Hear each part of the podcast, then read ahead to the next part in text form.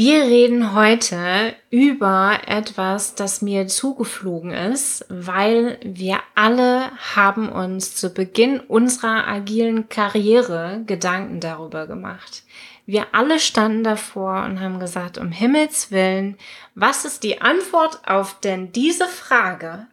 Und die Frage ist, wie lang soll mein Sprint sein?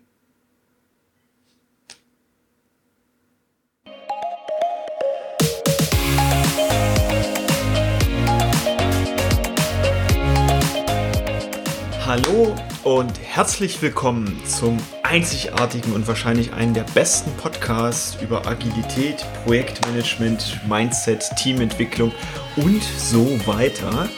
Schön, dass du dabei bist und mit uns gemeinsam die Welt zu einem besseren Ort machst. Und los geht's!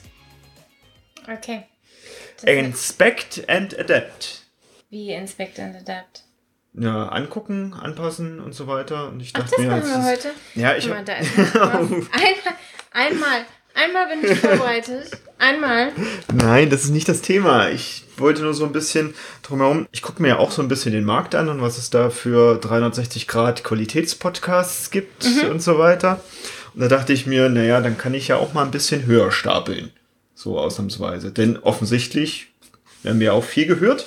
Und wir haben sogar cooles und vor allem konstruktives Hörerfeedback bekommen. Vom lieben Simon nämlich. Vielen, vielen, vielen Dank. Und genau dieses Feedback hat dich zur heutigen Folge inspiriert, denn soweit ich weiß, machen wir heute was anderes statt Release Burndown Charts. Aha. Und Also du verrätst mir jetzt genau, was das Thema ist, denn ich bin tatsächlich nicht vorbereitet. Ich kenne noch nicht mal die Überschrift und das wird Ja, jetzt spannend. erzähl doch erstmal, was für Feedback wir bekommen haben. Ja, zum einen haben wir natürlich das Feedback, du merkst es wahrscheinlich auch gerade, bekommen, dass wir uns häufig in unseren Geschichten verlieren, uns da so ein bisschen der rote Faden fehlt. Gutes, konstruktives Feedback, sage ich ja.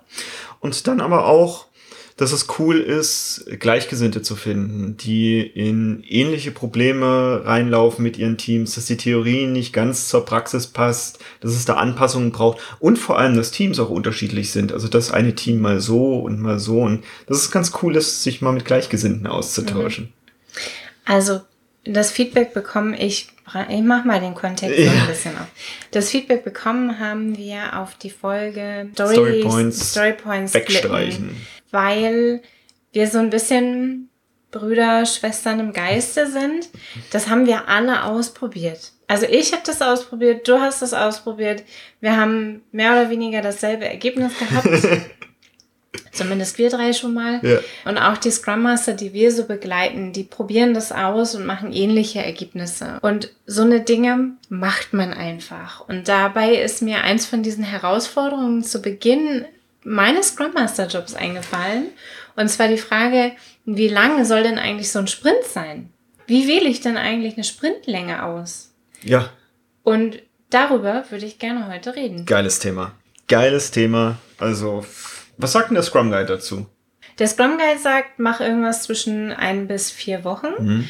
Ich habe Teams gesehen, die machen mehr so Ein-Tagessprints. Mhm. Ne, also da sind wir jetzt im richtig agilen Bereich Softwareprodukte mit einer hohen Agile Engineering Practice, also die wirklich wahnsinnig viel Abdeckung, Automatisierung und so weiter dahinter machen. Die laufen tatsächlich mit Ein-Tagessprints. Mhm. Und das längste, was der Scrum Guide empfiehlt, sind vier. Mhm. Ich finde aber noch wichtig, dass wir uns auf die gleichen Grundannahmen einigen, bevor wir jetzt weiterreden. Und zwar eine Grundannahme ist, wir wollen im Sprint, also nach dem Planning bis zum Review, möglichst keine Änderung mehr. Mhm. Also der Sprintinhalt soll stabil bleiben. Keine Änderungen im Sprint. Auch das hat zumindest vorherige Versionen vom Scrum Guide ganz klar und deutlich so ausgedrückt. Ausnahmen gibt es zu jeder Regel. Das jetzt nur vorsichtig Ich habe erwähnt. hab daher immer gesagt, das sei so klassisches Projektmanagement, bloß viel kürzer. genau, auf- also eine Grundannahme ist, wir wollen keine Änderungen im Sprint. Ja. Die zweite Grundannahme ist, alle Sprints sollen immer gleich lang sein. Das heißt, ich Ja. mache nicht mal eine Ja. Woche, dann vier, dann wieder drei, so wie es halt gerade in die Hotelplanung Flugplanung passt oder wo die Flüge günstig sind, sondern ähm, der Sprint sollte immer dieselbe wegen, Länge haben. Wegen der Komplexität. Ne? Wegen der Reduktion der Komplexität, darüber haben wir in allen möglichen Folgen auch in der Rituale und Routinen. gesprochen. Genau, wir wollen so viel wie möglich vorhersehbar Ja. machen. Dann gibt es lauter Dinge, die ich betrachten kann, um so eine Sprintlänge auszuwählen. Ja. Was fällt dir denn ein? Ich könnte mir tatsächlich vorstellen, es gibt irgendwelche Regelrunden und da möchte ich irgendwie einen gleichen Takt dazu haben. Genau. Anschlussfähigkeit zum, zum Rest des Unternehmens. Genau. Ja. Und bei mir ist super witzig, ich möchte mit meinem Team genau nicht diesen Takt haben. Und da können wir uns Genau. heute noch drüber Genau. unterhalten in der Folge. Genau, andersrum, ja, das macht durchaus auch Sinn. Was zum Thema Anschlussfähigkeit an den Rest der Organisation auch gehört ist, es gibt Teams, die auf Agilität umstellen, die dann plötzlich zu schnell sind Mhm. für das traditionelle drumherum. Und da darf so ein bisschen eine Balance gefunden werden zwischen, wann genau ist unser Takt, ne? Ist er Ja. gleichzeitig und gleich lang mit Meetings, mit Gremien um uns drum herum? Ist er genau wechselrhythmisch zu dem, was die Meetings und Gremien um uns herum machen? Und vor allen Dingen, wie lang ist der Sprint? Bin ich dann noch anschlussfähig zur traditionellen Organisation? Oder werde ich plötzlich zu schnell, weil ich jede Woche irgendetwas brauche von meinem Drumherum? Ich stelle mir das immer wie so ein komplexes Uhrwerk vor, wo dann plötzlich ein so ein Rädchen so Topspeed gibt, so und das bringt natürlich alles andere so ein bisschen durcheinander. Daher, das ist nicht immer gut, das schnellste Team zu sein, sondern es ist viel wichtiger, dass genau an diesen Stellen, wo die Zahnräder ineinander greifen, dass wir da die richtige Geschwindigkeit auch für die anderen Zahnräder haben. Genau. Das ist häufig so der Moment nach etwa, ich würde mal schätzen, sechs Monaten, dass man feststellt, okay, das Team ist zu schnell für den Rest. Und dann lohnt es sich, darüber nachzudenken, die Sprintlänge anzupassen, einfach um, um für den Rest der Organisation Ja. attraktiv zu bleiben. Ja. Eine Daumengröße ist, je größer das Unternehmen, desto länger sollten die Sprints in Bezug auf Anschlussfähigkeit an traditionelle Arbeitsweisen Ja. bleiben. Also wenn du in einem Dach 30 Unternehmen in einem Konzern arbeitest, dann ist wahrscheinlich die Tendenz eher zu längeren Zyklen, als wenn du in einem 30-Personen-Betrieb, familiengeführt oder ein Start-up oder sowas arbeitest. Dann kannst du dir häufig kürzere Iterationen leisten, weil die Anschlussfähigkeit dann kein so großer Faktor ist. Thema abgesprochen, jetzt bist du dran. Ich möchte hier Janina zitieren. Wie schnell möchtest du lernen? Genau. Ein Riesenpunkt ist die Frage, wie viel muss ich denn eigentlich jetzt gerade noch lernen? Und das sind wahnsinnig viele Faktoren, die da reinspielen. Zum einen das ganz große Themenfeld Team. Ne, also wie viel muss mein Team noch lernen? Und dazu gehört so ein Faktor wie, wie stabil ist mein Team schon zusammen? Sind die schon eingeübt miteinander? Ist das ein Team, das stabil ist seit zwei Jahren? Dann kann ich denen kürzere Iterationen zutrauen. Wenn das Team gerade erst frisch zusammenkommt, macht die Iteration ein bisschen länger, weil die vermutlich miteinander beschäftigt sein werden. Also Storming-Phase ist was, was wir in unserem Teamphasenseminar auch nochmal auseinandernehmen oder betrachten. Und wenn du damit rechnen kannst, dass es eine Storming-Phase geben wird in diesem Team, dann darf es eine etwas längere Sprintlänge sein, wenn das Team stabil zusammen ist. Oder eine etwas kürzere. Und das zweite ist so ein bisschen der Grad der Selbstorganisation. Ist das Team ist gewohnt, selbstorganisiert zu arbeiten. Und ich habe bewusst nicht gesagt agile Praktiken. Also wie viel Erfahrung hat das Team mit Agilität? Weil Selbstorganisation gibt es auch außerhalb von Agilität. Also ist das Team es gewohnt, Entscheidungen zu treffen, selbstständig. Dann kann man kürzere Iterationen ansetzen. Wenn das Team nicht so geübt ist in Selbstorganisation, dann machen kürzere Iterationen eigentlich Sinn. Ich Ist es genau wollt- andersrum, Ich wollte gerade sagen, also g- gerade gerade wenn die selbst sich selbst organisieren können, dann kann ich die doch free flow mäßig Floating lange einfach. lassen. Ja, mein Gedankengang war halt jetzt gerade, je kürzer die Iteration, desto schnelltaktiker muss ich Entscheidungen treffen. Ja. Und deswegen ist, hilft mir eine Selbstorganisation dabei. Also, wie du siehst, hier gibt es verschiedene Varianten. Durch diese kürzeren Zyklen errichtest du über Rituale dann entsprechend häufiger so einen Touchpoint zwischen den Teammitgliedern. genau. Und Wenn die jetzt zum Beispiel super verteilt über diesen Planeten sind und sich ansonsten Ja. kaum begegnen würden, dann wird es in meiner Welt tatsächlich Sinn ergeben, da irgendwas einzurichten. Aber das muss nicht zwangsläufig der Sprintzyklus sein. Mhm. Das kann ich auch anders lösen. Also, wir betrachten das Team, ne? Lernfähigkeit des Teams. Wir haben aber auch Lernfähigkeit der Organisation. Mhm. Also kennt sich die Organisation schon aus mit agilen Arbeiten. Da sind wir auch so ein bisschen mhm. beim Thema Anschlussfähigkeit. Gibt es die Prozesse dafür, um so ein agiles Team zu unterstützen? Mhm. Und auch dann wieder, die Sprintlänge ist abhängig davon, wie viel ich lernen will.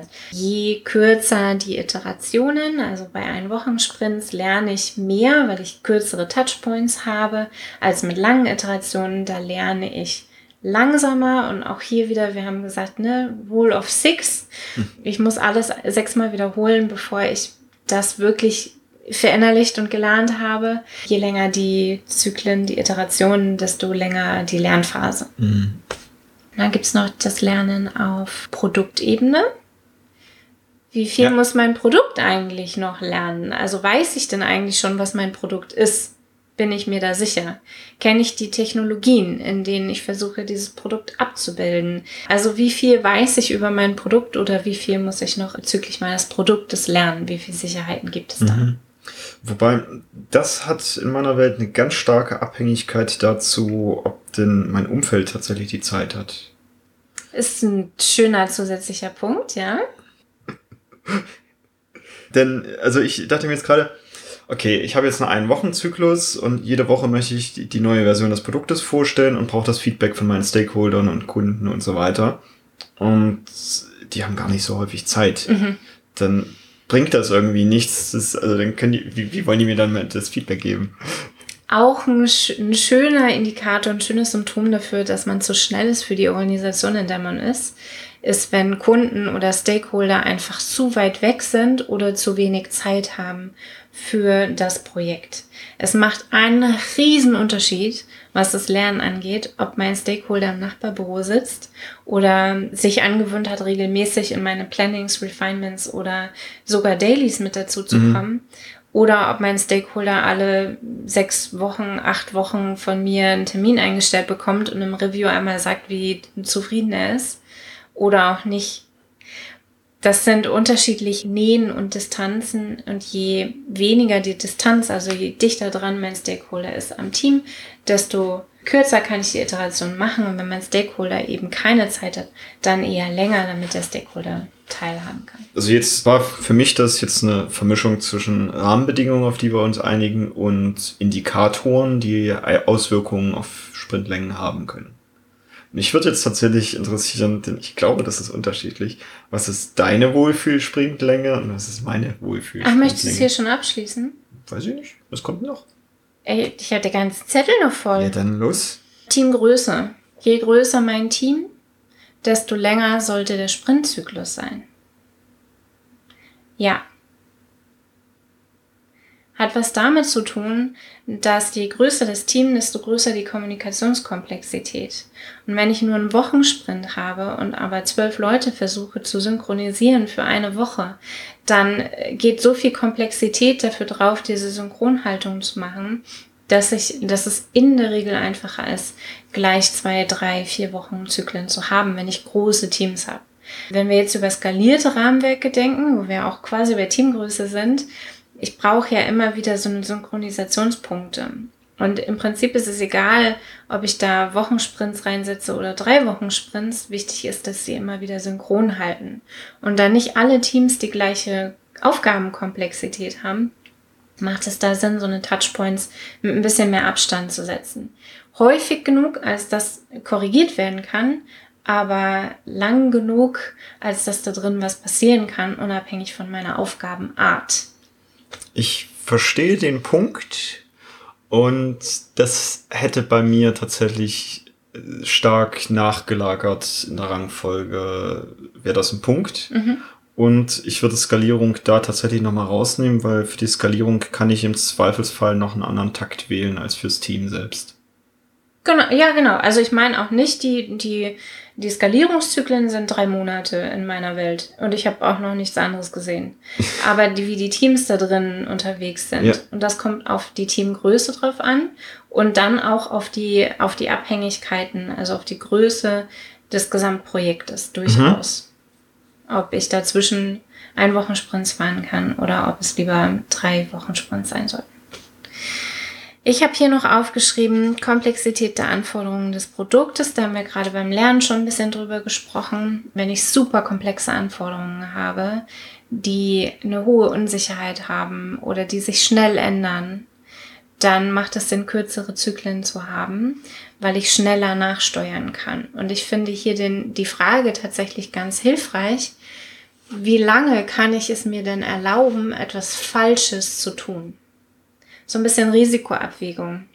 Wenn ich eine Woche lang irgendeinen Schmuh mache und dann feststelle, das war überhaupt nicht, was der Kunde wollte, dann habe ich halt eine Woche Schmuh gemacht. Wenn ich das vier Wochen mache, dann ist das schon was ganz anderes. Und das ist so ein bisschen die Risikoabwägung, die auch hinter Sprintlängen steckt. Kann ich es mir erlauben, drei Wochen etwas auszuprobieren? Und vielleicht auch muss ich es mir erlauben, drei Wochen etwas auszuprobieren, weil einfach die Anforderung so komplex ist, so, so groß ist, dass ich ein bisschen Zeit brauche, um sie umzusetzen. Deshalb haben wir ja auch keine sechs Monats-Sprints. Genau. Oder fünf Jahres-Sprints. Genau. Ich habe noch zwei Sachen, die mir wichtig sind und eine, die dir wichtig ist, die du aber noch nicht genannt hast, die ich vermute dir wichtig sein wird. Kreativität ist einer meiner Punkte, wenn ich ein Team habe, das kreativ arbeiten soll. Also wirklich entweder kreativ Probleme lösen am Produkt oder Kreativität im Sinne von User Experience oder Design, dann brauche ich ein bisschen längere Zyklen. Die Leute brauchen Slack-Time dazwischen. Kreativität entsteht aus Langeweile und aus Ruhe. Wenn ich mein Hirn immer beschäftige mit Aufgaben, weil ich jetzt so dicht getaktet irgendetwas abarbeiten muss oder möchte, dann entsteht keine Kreativität, sondern dann entsteht die erstbeste Lösung, die mir einfällt. Das ist in der Regel nicht die Kreativität, die ich haben möchte in User Experience oder in Design Teams. Da möchte ich, dass Dinge ausprobiert werden, liegen gelassen werden, nochmal eine, eine Nacht drüber geschlafen werden oder einen Tag nochmal angeguckt werden. Krass, an der Stelle hätte ich direkt von Scrum abgeraten. Ja, und wir haben ja auch Zyklen außerhalb von Scrum. Wir haben ja. auch da ja Iterationen. Ja. Also ich persönlich, ich habe Iterationen, egal was ich agil einführe. Ich möchte immer diese Touchpoints haben, die ja Scrum so powerful machen. Und deswegen die, die Iterationslänge, wie häufig mache ich meine Touchpoints, sollten auch Kreativität berücksichtigen. Da habe ich schon einen wichtigen Faktor mit eingefügt, den viele Agilitätsgegner anbringen. Und zwar das Thema Stress. Oder auf der anderen Seite das Thema Fokus und Prokrastination. Wenn ich einen engen Zyklus ansetze, eine Wocheniteration, dann macht das schon ein bisschen Feuer aufs System. Das ist schon ein bisschen Stress.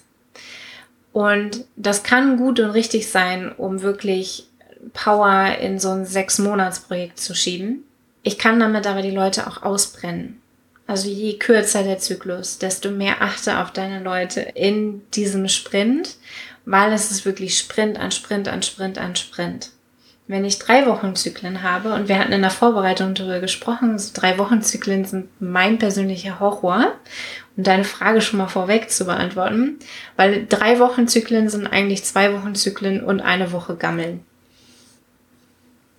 Also in der ersten Woche habe ich noch so viel und nicht, dass wirklich irgendwer tatsächlich gammelt, aber mein persönliches Empfinden ist, in der ersten Woche, ach, ich habe noch so viel Zeit. Ich mache jetzt hier ganz in Ruhe, schaue ich mir das an, ich durchflüge den Code. Ich habe ich hab ja Zeit. In der zweiten Woche ist dann plötzlich schon, oh, jetzt müsste ich aber langsam hier mal was liefern, damit es noch durchs Code-Review kann und hier noch und da noch und Definition of Done am Ende erfüllt. Und in der letzten Woche ist dann wirklich Sprintdruck drauf. Und das kann gut sein für das Team, wenn ich so ein bisschen diese Rekuperation mit einbauen will. So, so, so Wellen. Genau, es ist so Wellen von der Taktzahl her, von der Schlagzahl. Hängt aber vom Team ab, ob das passiert oder nicht. Es hängt auch davon ab, ob ich kontinuierlich entwickle, also über Sprintgrenzen hinaus, oder ob ich wirklich zum Sprintende fertig mit allen Aufgaben sein möchte. Also es ist wirklich so die Frage, wie viel Druck ist auf dem System. Mhm. Und jetzt habe ich dir noch einen versprochen, was dir wichtig ist. Klarheit der Ziele. wie häufig ich es erlebe, dass Teams widersprüchliche Ziele reingegeben bekommen, diese Woche jenes, nächste Woche solches. Wie häufig wir beide uns darüber unterhalten, dass uns das in unserem Alltag ganz, ganz häufig begegnet, dass unabhängig davon, wie viel Mühe sich die POs geben, wirklich stabile Planungen hinzustellen, irgendwo von der Seite irgendeine organisationale Notfall, irgendein Strategie-Update, irgendwas reinkommt und, und nicht mal bis zum Sprintende gewartet werden kann um das zu fixen. Also je unklarer die Ziele, desto kürzer die Iteration, damit darauf eingegangen werden kann. Erstens. Und zweitens, am besten gar nicht. Also unklare Ziele und Projektmanagement, egal ob agil oder klassisch, ist einfach der, der Tod für das Projekt. Ich habe gerade überlegt, ob es das die Situation wirklich besser macht, wenn ich jede Woche ein neues Ziel habe. Das ist nicht, also, was ich gesagt habe. Ja, ja, das, klar ist das nicht das, was, was du gesagt hast. Nur für mich klingt das wie so ein Workaround zu dem Zustand, den wir haben. Mit, okay, dann halten wir für eine Woche den Sprint stabil und nach der Woche ja. können wir dann halt wieder anpassen. Und ich habe gerade überlegt, macht's das die Situation wirklich besser, als wenn ich im Sprint dann doch irgendwie einen Wechsel habe? Und da gebe ich dir recht, macht es. Es macht das Ganze Risiko. für mich als Mensch leichter ja. begreifbar mit, okay, neue Woche, wir unterhalten uns nochmal drüber, was sind jetzt die, die, die neue Ausrichtung. Gleichzeitig auf Dauer wird das, glaube ich, alle Menschen unzufrieden machen, die da in der Organisation sind. Ey, und ist egal, ob agil oder traditionell, wenn du nicht weißt, wohin mit deinem Projekt, dann lass das Projekt sein. Und Agilität ist auch nicht darauf ausgelegt, Projekte erstmal in irgendeine Richtung zu schicken und zu gucken, ob die Richtung richtig ist, sondern Projekte sollten immer eine klare Richtung haben. Nur das Ziel ist noch nicht in allen Details beschreibbar. Ich war noch nicht da. Das ist wie wenn ich auf den Berg steige und ich sage, ich stell mir vor, da oben ist es schön, es sind Felsen, Blümchen stehen rum, es weht ein leichter Wind, Vögel zwitschern, da stehen bestimmt viele Tannen. Das kann ich mir so vorstellen. Ich kann aber jetzt nicht genau aufzeichnen, wie es da oben aussehen wird, wenn ich noch nicht da war. Und das ist Agilität. Ich weiß noch nicht haargenau, wie es aussehen wird, wenn ich da bin, aber ich weiß schon mal, wo ich hin will. Ich kann nicht heute auf den Berg steigen und morgen an die See fahren wollen. Dafür habe ich nicht die richtige Kleidung an. Kommt drauf an, wie rau die See vielleicht dann auch ist. Ja. Also das sind lauter Dinge, die die Überlegung bewirken, ob eine längere oder eine kürzere Sprintlänge. Jetzt stell noch mal deine Frage. Was sind deine Wohlfühl-Sprintlänge? Ja. Drei Wochen sind es nicht, habe ich gerade schon gesagt ähm, ist es aber ganz häufig fürs Team.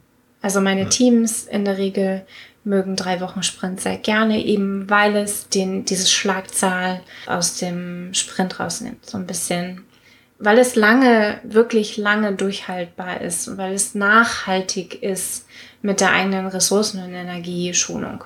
Ich persönlich bin voll der, muss alles symmetrisch sein. Ich mag zwei Wochen viel lieber, weil ich weiß immer, in geraden Wochen ist Sprintwechsel in ungeraden Wochen nicht. Ich weiß, das ist für mich irgendwie ein natürlicher mhm. Rhythmus. Aber das ist mein individuelles Empfinden. Mhm. Und ich hab, deins? Ich habe drei Wochen am liebsten. Das ist, glaube ich, auch schon weitläufig bekannt. Aus dem einfachen Grund, mir ist aufgefallen und, und daher habe ich tatsächlich 2011 genau damit angefangen, diesen drei Wochen Rhythmus einzuführen in meinen Teams. Die Organisationen, in denen ich bisher so tätig war, die haben meist für ihre Regeltermine entweder einen ein- oder zwei Wochen Rhythmus. Mhm. Und Jetzt hat die umliegende Organisation häufig ein Problem damit, wenn meine Teammitglieder, also inklusive mir, ich bin ja auch Teammitglied, dann nicht zu diesen Regelterminen erscheinen.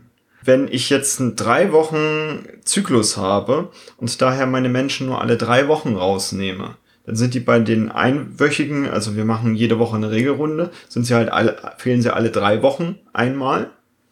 Und wenn die zwei Wochen Zyklen haben, dann fehlen meine Menschen alle sechs Wochen nur einmal. Mhm. Tatsächlich, durch dieses, dass es sich dann verschiebt. Und das finde ich persönlich sehr angenehm um mich leichter in die umliegende Organisation einzubetten.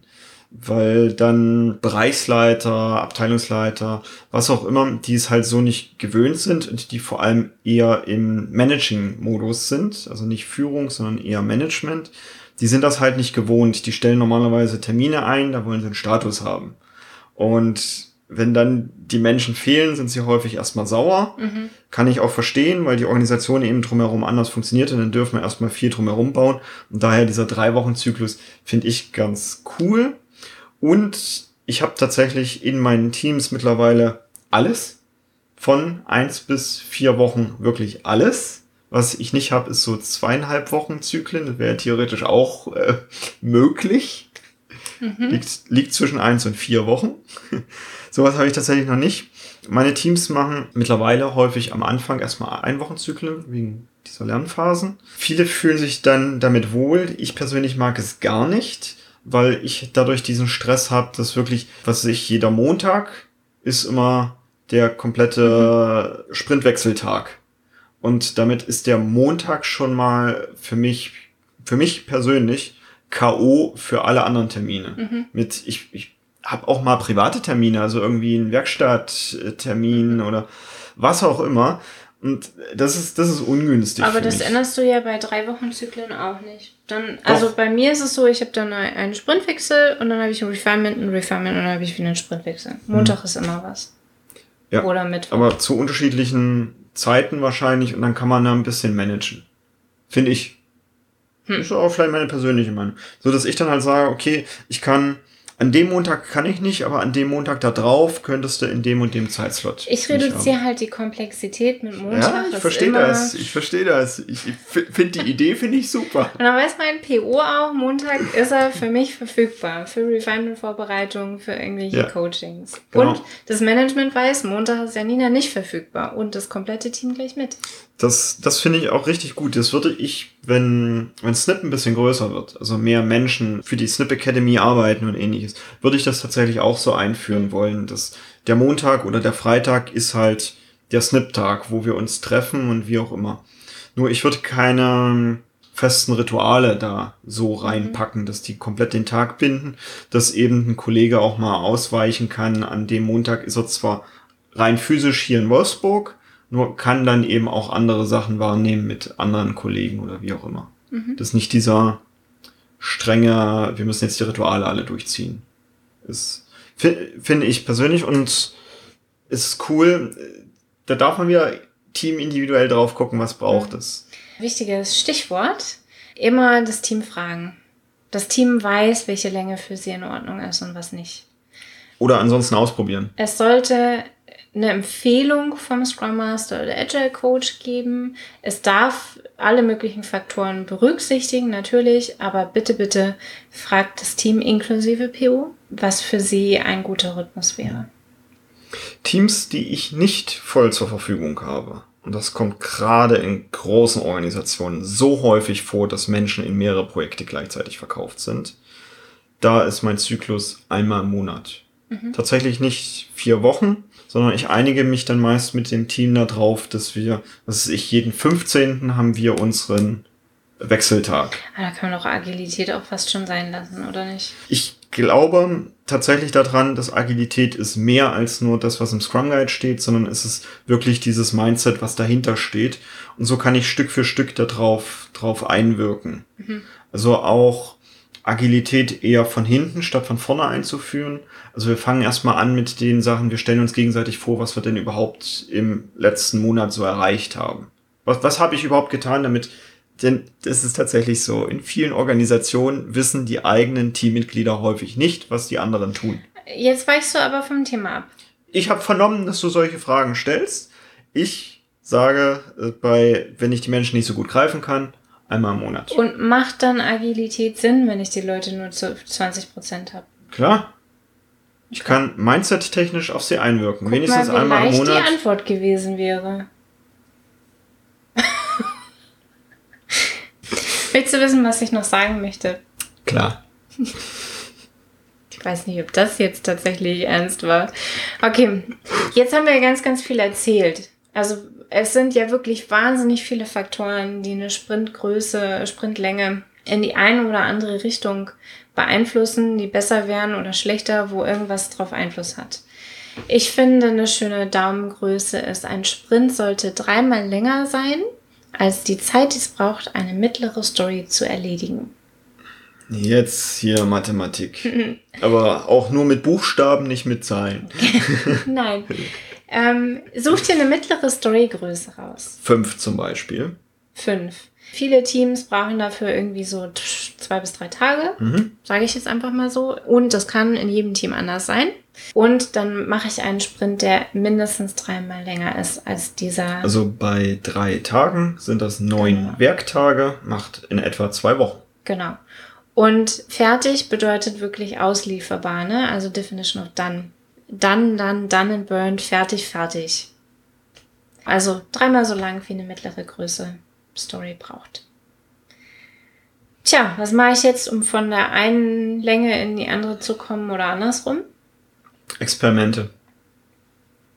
Okay, ich habe konkretere Hilfestellung mitgebracht für dich da draußen. Falls dir das jetzt nicht konkret genug war. Von kurzen Iterationen auf lange umzustellen, ist in der Regel relativ easy. Also ich mache dann halt einfach die nächste Iteration länger, die nächste und alle folgenden ein bisschen länger und pendel mich dann auf eine neue Velocity, also Storypoint Planungsgröße ein. Und in der Regel ist es nicht, also wenn ich von zwei auf drei Wochen Sprints stelle, dann plane ich einfach anderthalb mal so viel, sondern da darf man sich einpendeln. Andersrum ist es ein bisschen trickiger, also von langen Iterationen auf kurze umzusteigen, kürzere. Und da habe ich drei Tipps mitgebracht. Mhm. Erstens, guck dir dein Story-Splitting an. Häufig ist dann das Thema, die Stories sind zu groß. War mein erster Gedanke. Ja, sehr ja, gut. Klar. Das ist auch tatsächlich der Workaround, den ich an der Stelle einführe mit diesen, mhm. wir machen eine Monatsiteration, weil ich weiß, am Anfang sind viele Menschen noch nicht daran geübt, die Anforderungen so klein zu schneiden. Ja. Und ich da ellenlange Diskussionen jedes Mal habe, sage ich, komm, wir machen hier einen Monat. Ich habe am Anfang des Sprints über das Team erzählt, das ein Tagesiteration hat und du hast vielleicht da gesessen und gesagt, pff, also niemals findet das statt. Das sind Teams, die wirklich dieses User Story Splitting wirklich, wo der PO und das Team in Sachen User Story Splitting so gut eingesprungen sind, dass das wirklich ein Tages User Stories sind. Das ist sehr kleinteilig. Ich habe mal eine Bank besucht, ich weiß nicht mehr welche. Die hatten zwei Stunden. Ja. Krass. Das ist, also die machen, die machen vier Sprints pro Tag. Mhm. Ja, das wäre für mich wieder schon ein bisschen ja. übertrieben, aber gut. Der zweite Tipp. Achte auf gute Praktiken. Und das ist jetzt vor allen Dingen ein Tipp an, an IT- und Engineering-Projekte. Automatisiert, was automatisiert werden kann warum Regelarbeiten weiterhin manuell machen. Das ist einfach, das ist meistens Arbeit, die keinen Spaß macht und die einfach ist zu automatisieren. Und damit super früh anfangen, solange es noch günstig ist zu automatisieren und nicht, dass dann erstmal ein riesen Moloch ja. da ist, den man dann nicht mehr aufräumen kann. Genau. Und der dritte Tipp, der fängt auch ganz vorne an. Qualität. Ich trainiere mit meinen Teams dahin, dass es immer quality-driven ist. Das allererste, was sichergestellt wird, ist Qualität. Ob das jetzt ein automatisierter Test vorweg ist oder das Definieren von Akzeptanzkriterien im Sinne von, das ist für mich eine qualitativ hochwertige Erledigung dieser Aufgabe. Es ist immer Quality First und immer Quality Driven. Nichts ist teurer, als hinterher festzustellen, das ist zwar fertig, aber es ist qualitativ echt kacke, weil dann mache ich den ganzen Scheiß nochmal. Da fällt mir ein, als super Tipp, um hier nochmal dann nachzulesen und wie auch immer dich damit zu beschäftigen. Es gibt so Test-Driven Development und Behavior-Driven Development. Beides halbwegs ähnliche Herangehensweisen an das Thema. Das heißt, ich erzeuge erst den Test, der ist logischerweise läuft ja auf dem Fehler, weil das Produkt kann diese Funktion noch nicht. Und dann entwickle ich die Funktion gegen diesen Test und habe so immer die Qualität drin. Nahezu alle Entwickler, wenn ich das einführe, sagen mir, völlig unmöglich. Das ist sowas von utopisch, was du hier willst. ist völlig okay. Wenn die nicht Test-Driven Development erreichen, völlig okay. Es ist super gut, sich mit den Entwicklern darüber zu unterhalten, wie könnten wir es denn vielleicht doch irgendwie hinkriegen und ein paar Sachen auszuprobieren. Ich entdecke in fast allen Teams, dass danach die Qualität besser ist. Die Leute, die jetzt abgeschaltet haben, weil sie kein IT-Projekt haben, auch in Non-IT-Projekten gibt es Test-Driven. Sagen. ja. Test-Driven und Quality-Driven Einstellungen. Also auch als Personalabteilung darf ich mir einen Gedanken dazu machen, was ist denn für mich eine hochwertige qualitative Bearbeitung von diesem Auftrag? Wie, wie ist denn das für unseren Bewerber eine möglichst hochqualitative Bewerbungserfahrung? Was muss es denn dafür gegeben haben? Und das zuallererst umsetzen. Also kann ich zum Beispiel meinen Lebenslauf aus irgendeinem Social-Media-Portal importieren? Meinetwegen. Also Quality Driven, Quality First. Und wenn man diese drei Sachen sich anguckt, ist es in der Regel möglich, für längeren Zyklen auf kürzere umzusteigen. Einfach weil vieles wegautomatisiert wird, weil Qualität einfach schon steht und weil die User Stories so klein gesplittet sind, dass sie auch wirklich äh, kurz Taktik erledigbar sind. Und da wieder die Rule of Six, also nicht sofort mhm. das Experiment abbrechen, nur weil es jetzt gerade im nächsten Sprint mal nicht geklappt hat, den wir kürzer gemacht haben, sondern sechsmal durchziehen. Genau. Huch. Cool. Ich bin fertig, du ja. kannst jetzt zusammenfassen. Danke, dass ich jetzt die Ehre habe, hier zusammenzufassen. Also, wir haben das Thema besprochen, wie wähle ich denn jetzt die Länge von meiner Iteration Weil im wir Scrum? Alle vor diesem Problem standen. Sprint. Ich weiß gar nicht, ob wir jetzt so eine, so eine Einigung haben, was wir dir empfehlen können, außer dieses übliche, guck halt drauf, wie dein Team so ist. Mein persönlicher Tipp ist, und du hast sehr viele Stellschrauben, also ja. woran ich das feststellen kann, was braucht es denn jetzt gerade, äh, mit reingegeben. Also zum Beispiel möchten wir schnell lernen. Also sowohl in unserer Zusammenarbeit als auch am Produkt in welcher Teamphase ist es, das, das Team selbst. Also möchte ich schnell lernen, dann kurze Zyklen logischerweise. Jetzt ist die Teamphase vielleicht gerade eine Storming-Phase, dann vielleicht nicht ganz so, so, so eng takten, dann vielleicht ein bisschen mehr Raum lassen. Genauso wie kreativ dürfen wir gerade arbeiten. Also machen wir gerade nur Abarbeiten von, von Anforderungen oder dürfen wir ein bisschen kreativer sein, dann braucht es vielleicht ein bisschen mehr Raum. Wie gut sind wir schon im, im Splitting der Stories? Dann entsprechend, wenn wir da gut sind, kurze Zyklen. Wenn wir noch nicht so gut sind, vielleicht ein bisschen längere Zyklen.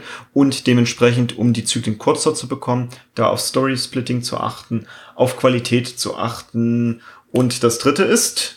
Automatisieren. Engineering Automatisieren. Practices. Automatisier alles weg, was du kannst. Und vor allem wird, und das ist so ein riesen Lerneffekt von den Teams, wird denen das häufig sehr stark auffallen, wenn die Zyklen sehr kurz sind. Dass sie immer wieder das, das Gleiche zu machen haben. Und dann kannst du echt viel automatisieren. Auch in deinem eigenen Backlog, also da, wo die ganzen Anforderungen gelagert werden und so weiter. Dieses, wie kommen wir da rein? Also meine Empfehlung ist am Anfang möglichst kurze, kurze Zyklen haben und die später ein bisschen länger werden zu lassen. Ich bevorzuge drei Wochen Zyklen. Ich würde es genau nicht. andersrum empfehlen. Ich würde irgendwo bei zwei bis drei Wochen anfangen und dann zu sehen, wie ich es kürzen kann, weil einfach mit der Kürzung so viel mehr Erfahrung und Reife auch im Team da sein muss. Dass, also ich würde es halt genau andersrum machen als du. Mhm. Aber ich darf hier nicht so einmal im Monat mit meinen Teams, die nicht so gut verfügbar sind. Doch, natürlich darfst du das. Achso, da, da, da stellst du nur Agilität in Frage. Ja, der ist berechtigt. Ja, cool. Also super viel Inhalt. Starte irgendwo, guck dir dein Projektumfeld an, geh die Kriterien nochmal durch, probier einfach irgendwas aus. Und wenn es halt zwei Wochen nicht sind, dann machst du halt drei oder dann machst du eine. Wenn du mehr über die Teamphasen kennenlernen möchtest und vor allem, woran du die erkennst und wie du ja. dein Team dann genau durch diese Phasen durchführst oder auch in diesen guten Phasen auch halten kannst, dann habe ich die Empfehlung unseres Teamphasen-Kompakt-Seminars für dich. Da brauchst du keine komplette Woche. Das machen wir in fünf Stunden an einem Nachmittag, so dass du jetzt auch nicht unbedingt Urlaub dafür nehmen musst. Es ist wirklich ein Miniseminar. Geh dafür auf unsere Seite snip.academy Und dort findest du es ganz oben im Menü unter Seminare. Findest du es. Ich empfehle dir das wirklich. Es ist super günstig. Wir haben derzeit noch Early Bird drin. Also, glaube, 55 Euro. Mhm. Und da zeigen dir, wir dir wirklich die Insights. Mhm. Ich wünsche dir eine schöne Woche. Bis bald. Ciao.